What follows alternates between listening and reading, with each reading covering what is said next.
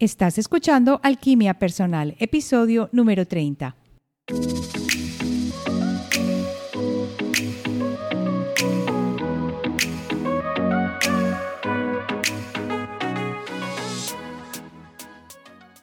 Esta semana en Alquimia Personal tenemos una invitada especialísima. Ella es Ana García, la creadora del podcast Divina en la Mente. Ana cambió totalmente su vida a través de la meditación y de comprender cómo ésta trabajaba en su vida y de practicarla, por supuesto. Ella nos dice que su camino de transformación comenzó cuando encontró que no estaba a gusto en su vida y que la meditación le había dado esa oportunidad para sanar. Por eso quédate con nosotros que hoy en Alquimia Personal hablaremos de la sanación y la meditación. Soy Marcela Gid y este podcast está diseñado para ayudarte a sacarle el máximo a tu proceso de transformación personal, dándote las herramientas para catalizar y simplificar el camino de la alquimia, conectándote con el mundo que no ves y activando en ti el potencial infinito que trajiste al nacer.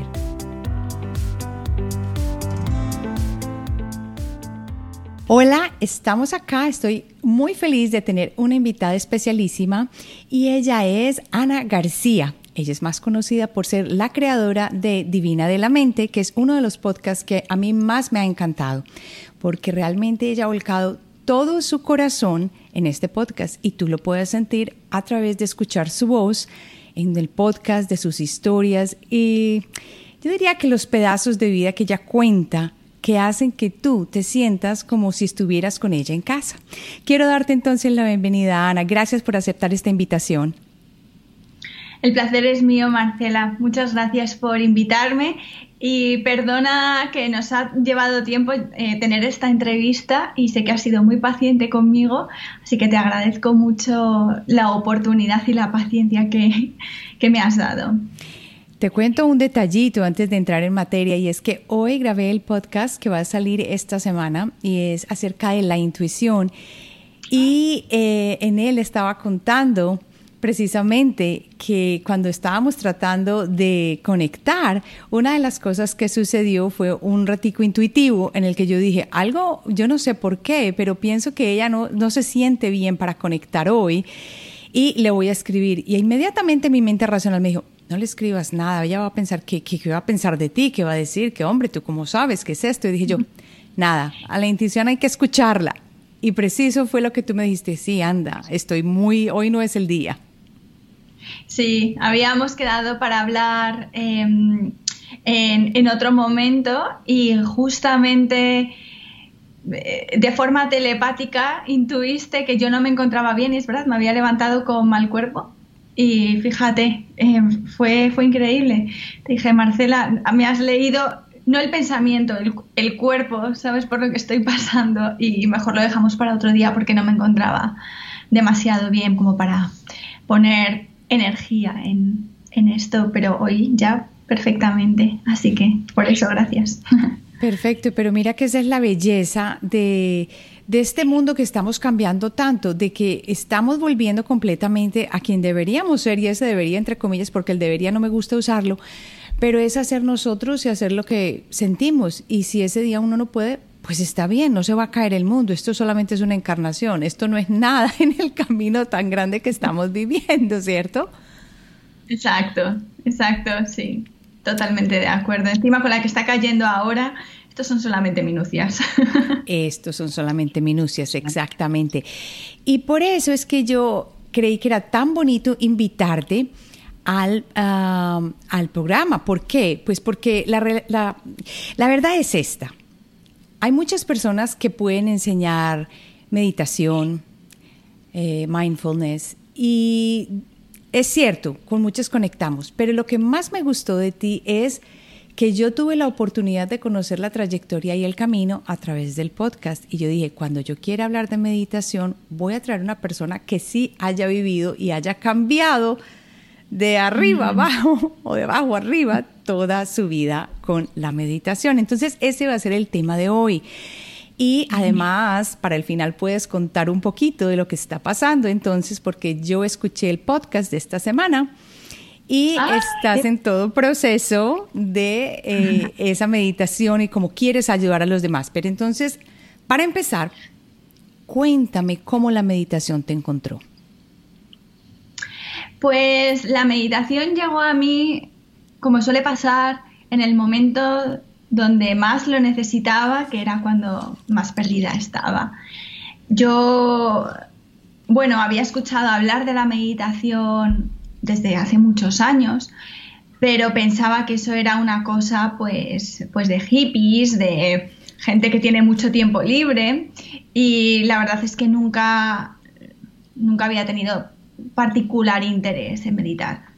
Hace unos ocho años, ya siete, ocho años, tuve pues como muchos de nosotros, una crisis personal, no me encontraba a gusto dentro de mi propia piel, no me encontraba a gusto con mi trabajo, no me encontraba a gusto con mi pareja, parecía que el mundo entero se me desmoronaba. Y bueno, por casualidad encontré unas clases de yoga cerca del, del, trabajo que tenía en aquel momento. Yo era analista financiero en, en una empresa de seguros y banca aquí en Australia, que es donde vivo, y llevaba trabajando en eso durante 10 años. Llegó un punto en el que dije, no sé muy bien por qué estoy aquí, qué es lo que estoy haciendo con mi vida. Parece que los años pasan, los días pasan y, la vida me lleva. No tengo control sobre lo que estoy haciendo. Mi matrimonio se está yendo a pique, me estaba separando y, y, no me encontraba, no encontraba ningún tipo de, de, satisfacción o de calma. Entonces empecé a acudir a estas clases de yoga regularmente y hacía los ejercicios y tal. Yo no soy especialmente flexible, bueno, soy cero flexible. Pensaba que era la peor de la clase, aunque después aprendí que en el yoga no es que seas ni bueno ni malo, es que simplemente es tu práctica personal, no hay, no, no procede hacer ese tipo de, de interpretaciones, pero bueno, la verdad es que ahí es donde empecé un poquito a tocar el mundo de la meditación, pero aún así me costaba mucho. Sabes que en yoga al final de la clase, la última postura es Savasana, que es la postura del cadáver, ¿no? Donde realmente practicas morirte. Cada día practicas dejar ir, soltar y liberarte de todo. Y yo utilizaba ese tiempo para hacer la lista de la compra mentalmente, la cantidad. Tal cual, esto es un tiempo estupendo para organizarme la vida. Pero em, no acababa yo de, entender, parecía que era imposible eso de meditar y vaciar la mente, que era lo que yo pensaba que era meditar, ¿no? Y tuve la suerte de conocer a un profesor de Estados Unidos que se llama Lorin Roach, que él tenía un, él, es un maestro de meditación que ha dedicado su vida entera a estudiar con otros maestros y hacer él su propio método. Tiene 70 años, creo, y estudió, fue de los primeros que empezó a estudiar neurociencia en los años 60 con la Universidad de California. Él mismo fue cobaya, fue conejillo de indias y, mm, cuenta que para su, tesis doctoral se, se pasó tres o cuatro años cada día encerrado en una sala oscura durante tres horas con un montón de electrodos en el cerebro para que los investigadores y él mismo sacaran conclusiones de qué es lo que pasaba en la mente cuando, cuando te aíslas del mundo, ¿no? Y le pareció tan fascinante la revolución que se produjo en él que se dedicó a estudiar todos los diferentes tipos de meditación, bueno, todos, todo lo que, muchos tipos de meditación, ¿no? Y entrevistar a grandes gurús em, de la India, de Estados Unidos, de eh, Tailandia y también a la gente que practicaba con él. Y mm, digamos que él tiene un método que se llama meditación intuitiva, donde empiezas a escuchar un poco eh, tus propios ritmos vitales. Y él, a través de un workshop que hice con él, empecé a aprender otra forma diferente de meditar y de conectar conmigo. Entonces, bueno, te he contado un rollo eterno, pero a partir de ahí fue cuando dije, a lo mejor esto es algo que yo puedo hacer. Y empecé a ver, a practicarlo en casa cada día y a sentir las bondades y los beneficios que estaba teniendo en mí. Continué estudiando y a partir de ahí descubrí eh, otro tipo también de, tradiciones eh, tantra, hinduista, budista, mientras seguía también a la vez practicando con, con Lorin. Entonces, bueno, pues ese ha sido un poco mi viaje y al final lo que yo intento explicar, qué es lo que él me enseñó a mí, el gran mensaje, la gran enseñanza es que tu práctica de meditación la puedes adaptar, debes adaptarla a tu vida, a tus circunstancias y a cómo tú eres, porque es algo tan personal y tan bonito que al fin y al cabo em, puedes partir de diferentes métodos, diferentes portales, diferentes umbrales, pero todo al final para llegar a ti mismo.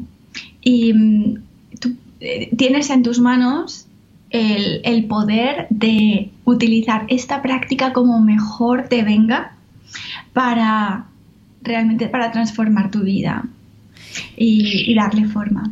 Eso suena como una orden muy grande.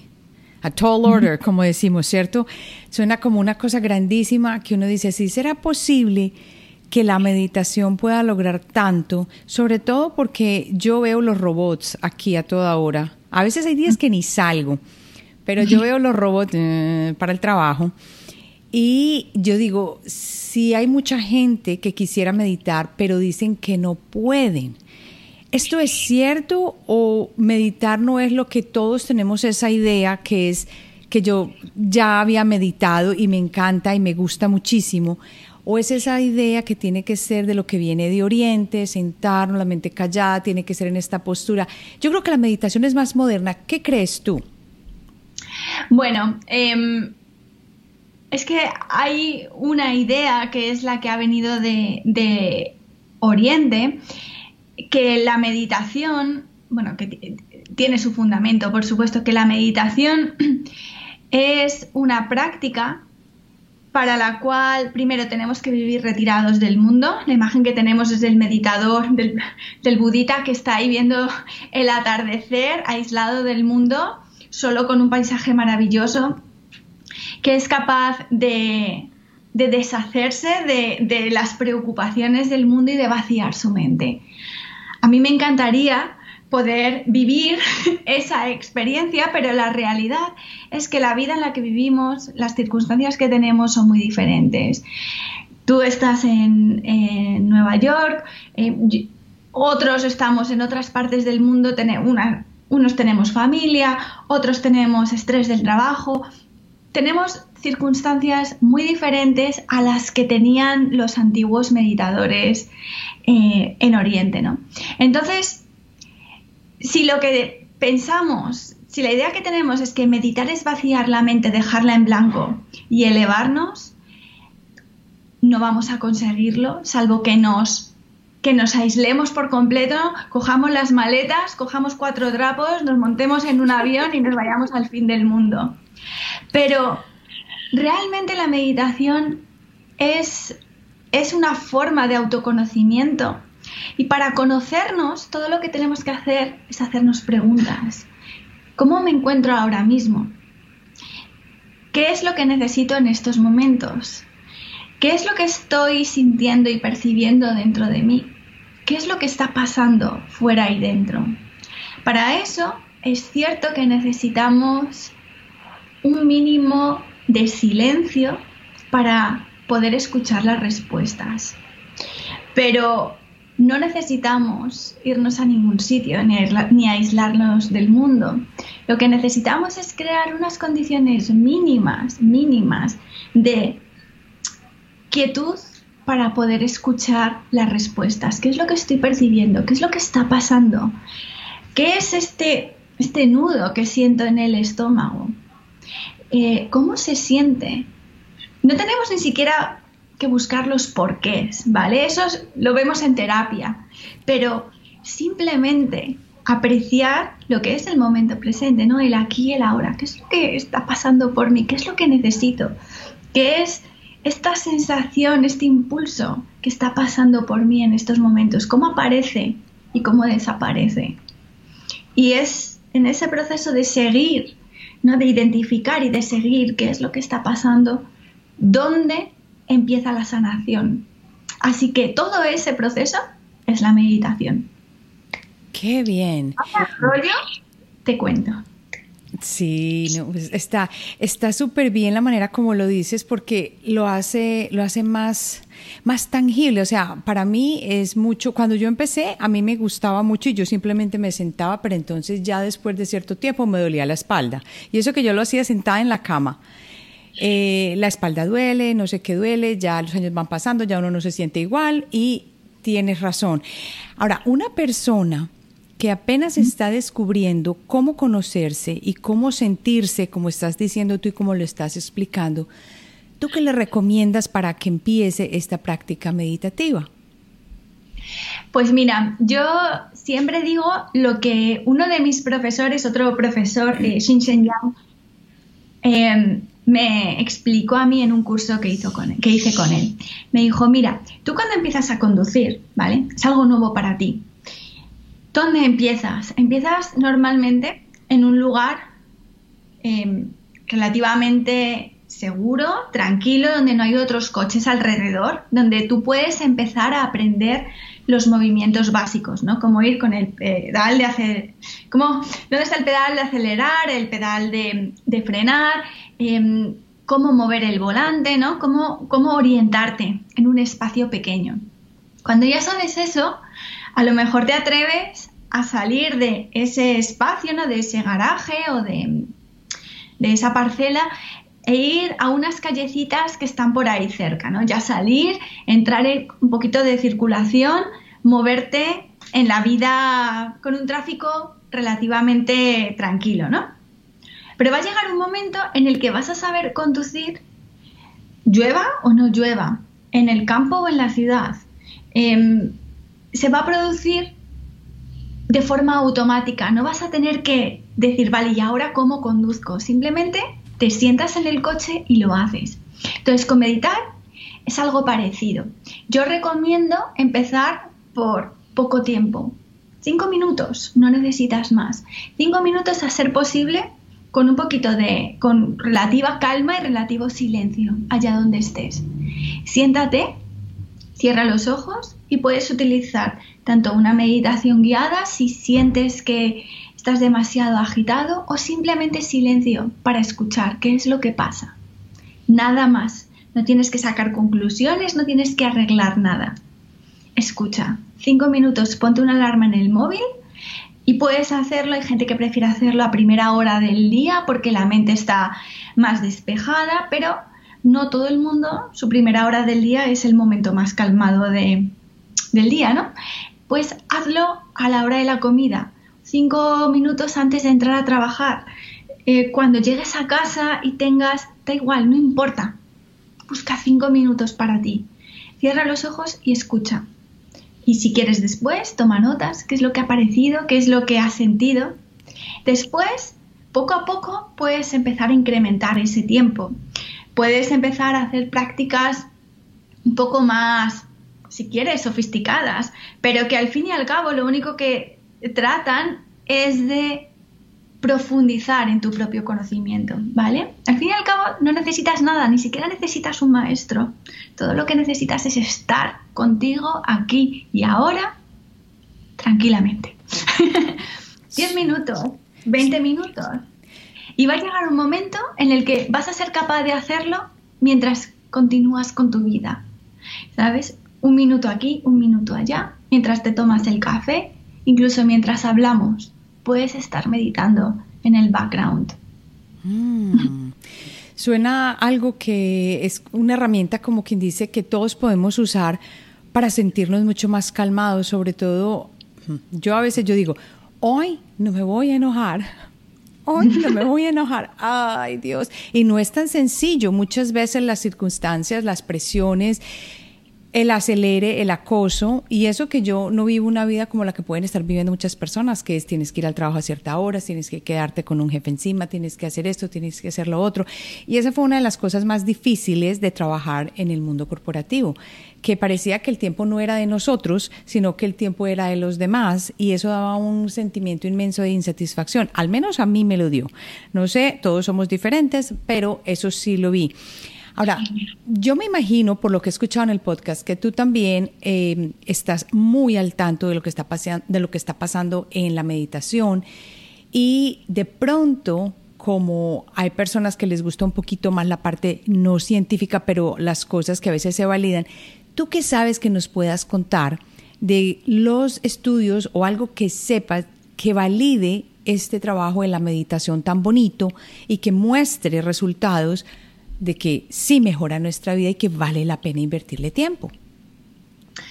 Pues es una pregunta muy interesante porque cada día están saliendo más y más estudios que demuestran, simplemente corroboran lo que los meditadores desde hace milenios han sentido y han, em, han recibido desde vidas más largas, es así, a mejor estado de salud en general, mente más calmada y sobre todo una sensación de lo que llamamos, entre comillas, felicidad duradera. ¿Eso cómo lo podemos medir en el cerebro? Es muy complicado. Hay también limitaciones en cuáles son los... cómo comprobar científicamente en un laboratorio todas estas virtudes de la meditación, ¿no? Por muchas razones. Primero, porque no hay detrás compañías farmacéuticas que puedan pagar lo que supone hacer un estudio científico, ¿vale? Estamos aquí, eh, digamos que eh, trabajando en contra, en cierta manera, ¿no? De, del mainstream de que para alcanzar la calma, pues necesitamos tomar pastillas, necesitamos cosas, necesitamos empresas que nos proporcionen ayuda. Y esas empresas son las que tienen también el dinero para llevar a cabo estos estudios científicos. Yo te recomiendo que busques, eh, hay una página que te lo puedo mandar en, poner en las notas si quieres de YouTube o del podcast donde lo, donde lo subas, en Wikipedia. Hay una página que si pones Research eh, Mindfulness, ahí suben cada día todos los eh, estudios de meditación que se están produciendo en el mundo, con los resultados que está habiendo. Ahí puedes ver desde cómo la meditación influye en nuestro ritmo cardíaco.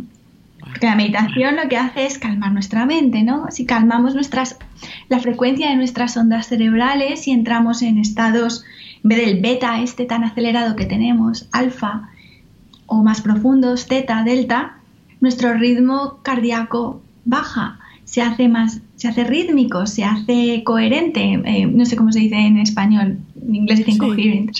Em, eso afecta a nuestra a nuestros órganos, a, a, toda la producción de, de hormonas. En vez de estar produciendo tanta adrenalina y cortisol, el cuerpo humano empieza a producir esas hormonas que validan lo que el cerebro está percibiendo, oxitocina, serotonina.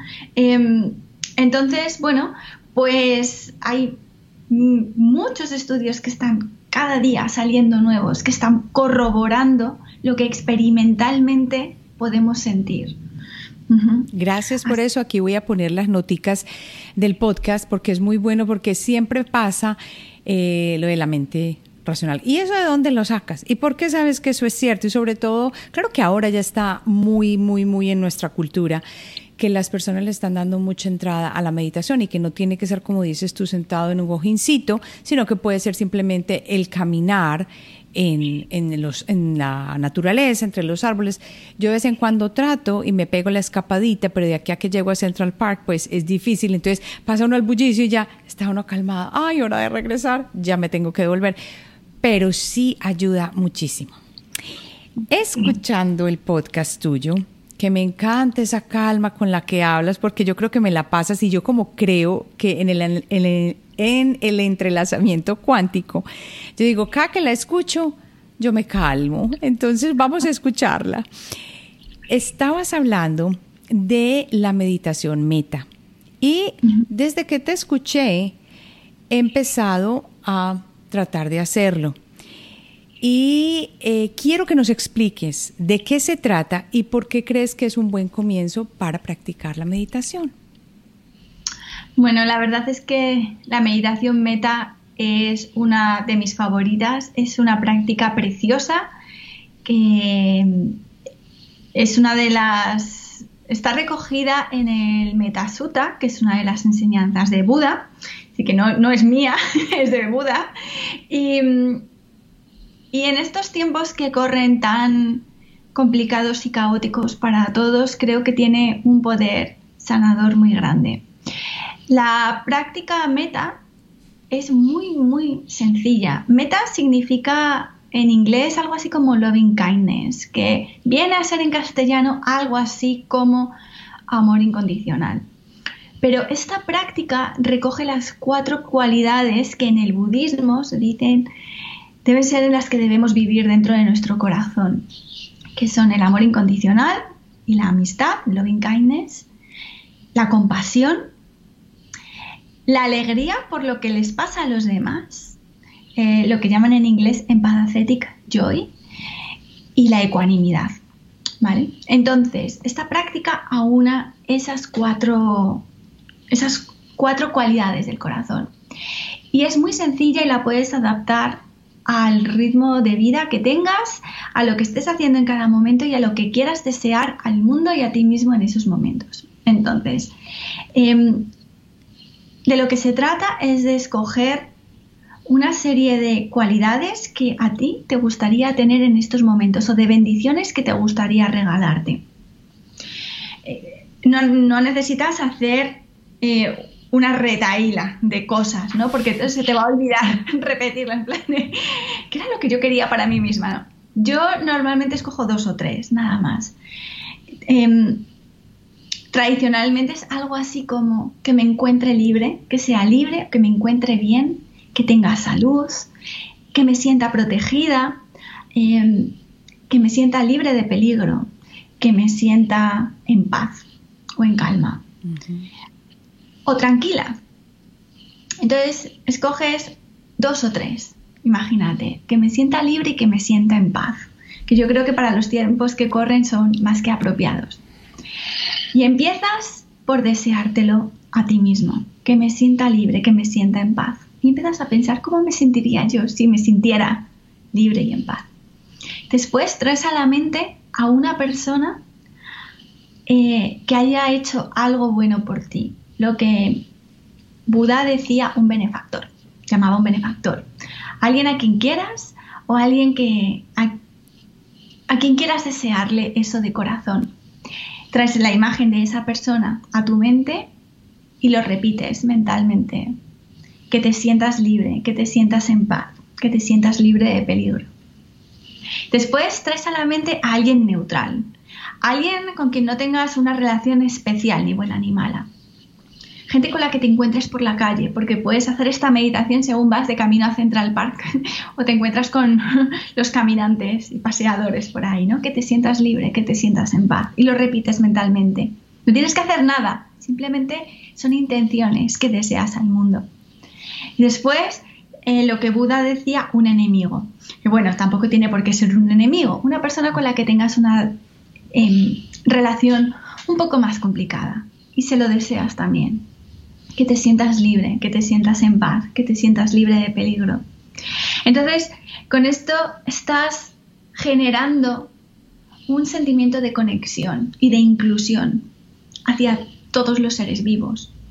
De hecho, puedes terminar con que os sintáis libres, que os sintáis en paz a todos los seres que empiecen a aparecer a tu mente, porque esto es una de las cosas que pasan cuando practicas esta meditación, que más personas empiezan a venir a tu mente y puedes traerlos a todos y desearles a todos los em, seres del planeta, eh, a tus mascotas, lo que tú quieras, que os sintáis libres, que os sintáis tranquilos, que os sintáis felices, que os sintáis en paz.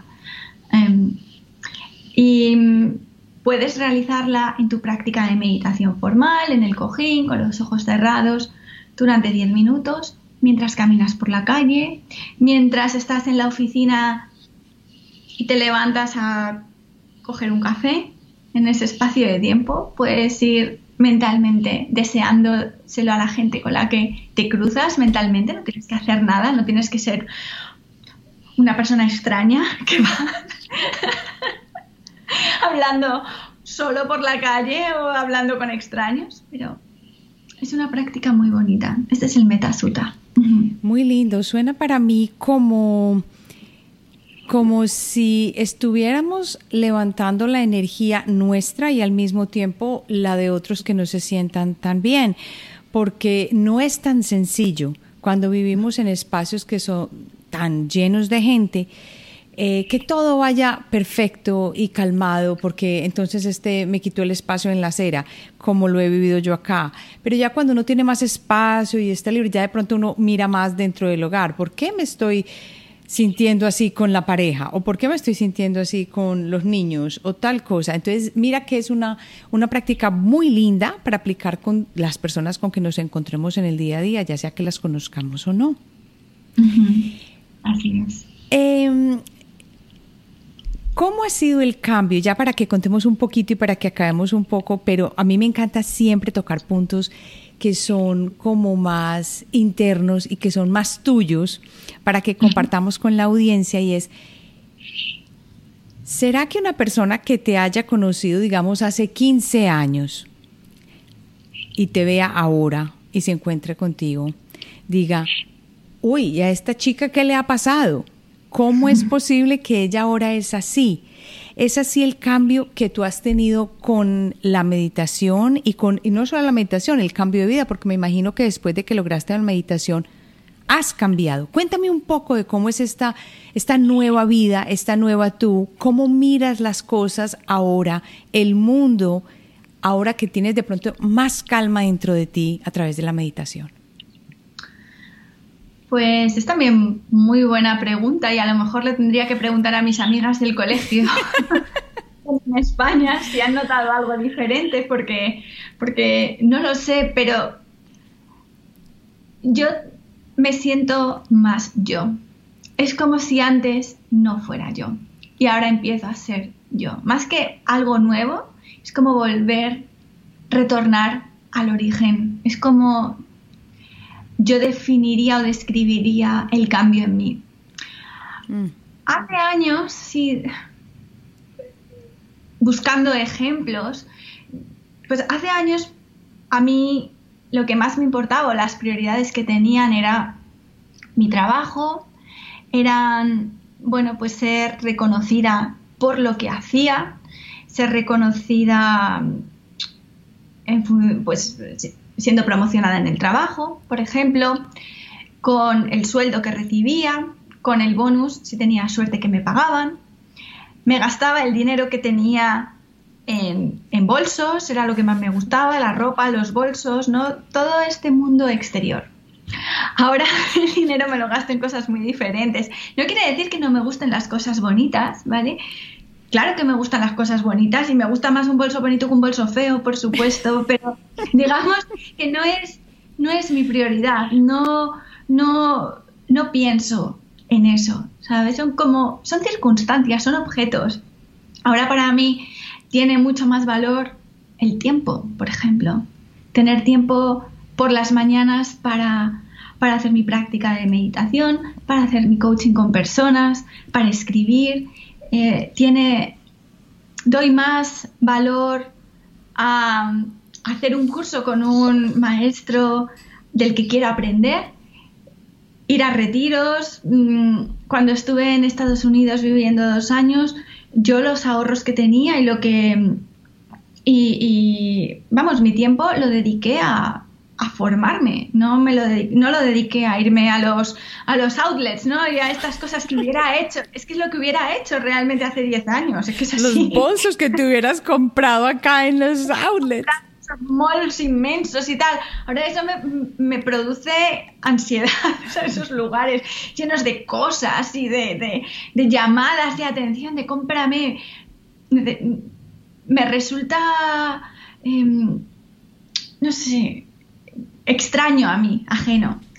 Entonces, bueno, esos son ejemplos muy tontos, pero que para mí han supuesto un cambio muy grande. Antes yo sentía que estaba, pues eso, muy distraída por, por el mundo exterior. ¿Qué es lo que hay que hacer ahora? ¿Qué es lo que, eh, con quién tengo que, a quién tengo que, ¿cómo se dice? Perdona. Em, ¿A quién tengo que impresionar para subir en esta escala, ¿no? en el mundo corporativo? ¿Cuál va a ser mi estrategia? ¿Cómo voy a hacer para ahorrar para comprarme esto y lo otro? Esas cosas a mí ya, no, no me interesan. No me interesan. Yo quiero estar donde estoy y estar presente en cada minuto de mi vida, porque a lo mejor este es el último día que tenemos, no sabemos. Así que quiero, quiero sacar el, el máximo partido a lo que tengo y a lo que es importante para mí de verdad. Y en estos tiempos donde hay tanto cambio, eh, enfermedad, sensación de pérdida en general, ¿no? De vidas, de trabajos, de ingresos, pues hacer, tomar contacto a diario con lo que tengo, con todo lo que me sobra, con la cantidad de cosas importantes que, que hay en mi vida y que ni se compran ni se venden, que están ahí. Y simplemente tenemos que hacer contacto y recordarlas a diario. Pues para mí eso es. Qué belleza.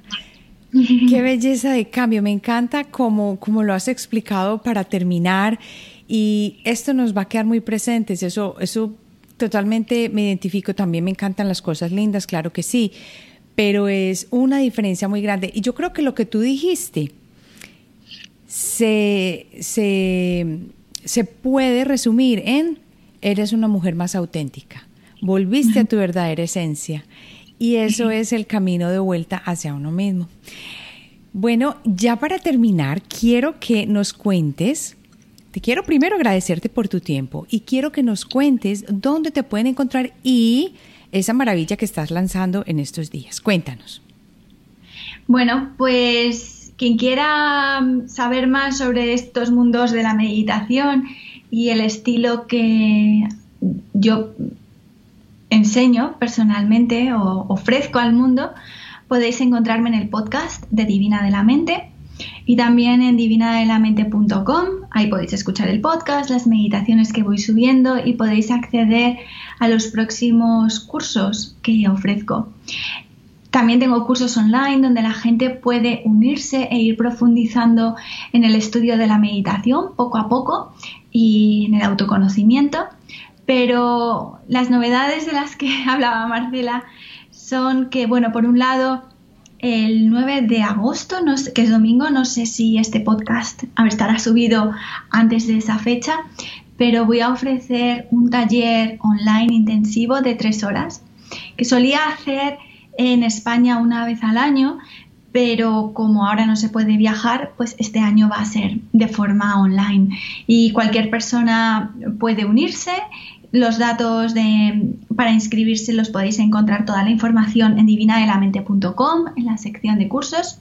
Y a partir de septiembre, para aquellas personas que quieran aún profundizar más en el estudio de la meditación, las diferentes tradiciones, historia, prácticas de respiración, ah, práctica de cualidades, tener em, un, un conocimiento más completo de esta práctica tan bonita, a partir de septiembre empezamos un curso de expertos en meditación que va a durar seis meses. Y a partir de entonces, quienes hayan cubierto estos seis meses de práctica y van a ser precios reducidos para que poder llevar esto a, a todo el mundo que quiera aprender, después de estos seis meses podrán ser parte del curso para ser guías de meditación y poder seguir transmitiendo ellos, quienes estén interesados al mundo, esta práctica tan maravillosa, transformadora y cambiante de vidas. Qué maravilla. Entonces ya saben que si la meditación los llama sobre todo a aprenderlo, más que todo también porque yo sé que tú te has formado con gente muy buena, que has estado acá en Kripalu, que has hecho un camino largo, pero no solo eso porque se has formado con alguien, sino porque tú has vivido el cambio verdadero en tu vida y le puedes mostrar a otra persona cómo hacerlo, pues yo les recomiendo que vayan entonces a Divina de la Mente. Quería entonces así terminar Si tú tienes preguntas, ya sabes que las puedes mandar, que con mucho gusto yo las contesto. Estoy en hola alquimiapersonal.com y puedes allí dejar también en la página de donde va a salir el podcast, puedes dejar también una, un mensajito de voz que con mucho gusto yo lo contesto. Bueno, así terminamos. Muchas gracias a ti por tu tiempo, Ana, y que esta no sea entonces la última vez. Muchísimas gracias, Marcela. Y siento haber hablado tanto. Es lo que pasa cuando estamos confinados. y me pongo a hablar yo sola. Pero te agradezco muchísimo la charla. Así quedamos y hasta la próxima semana.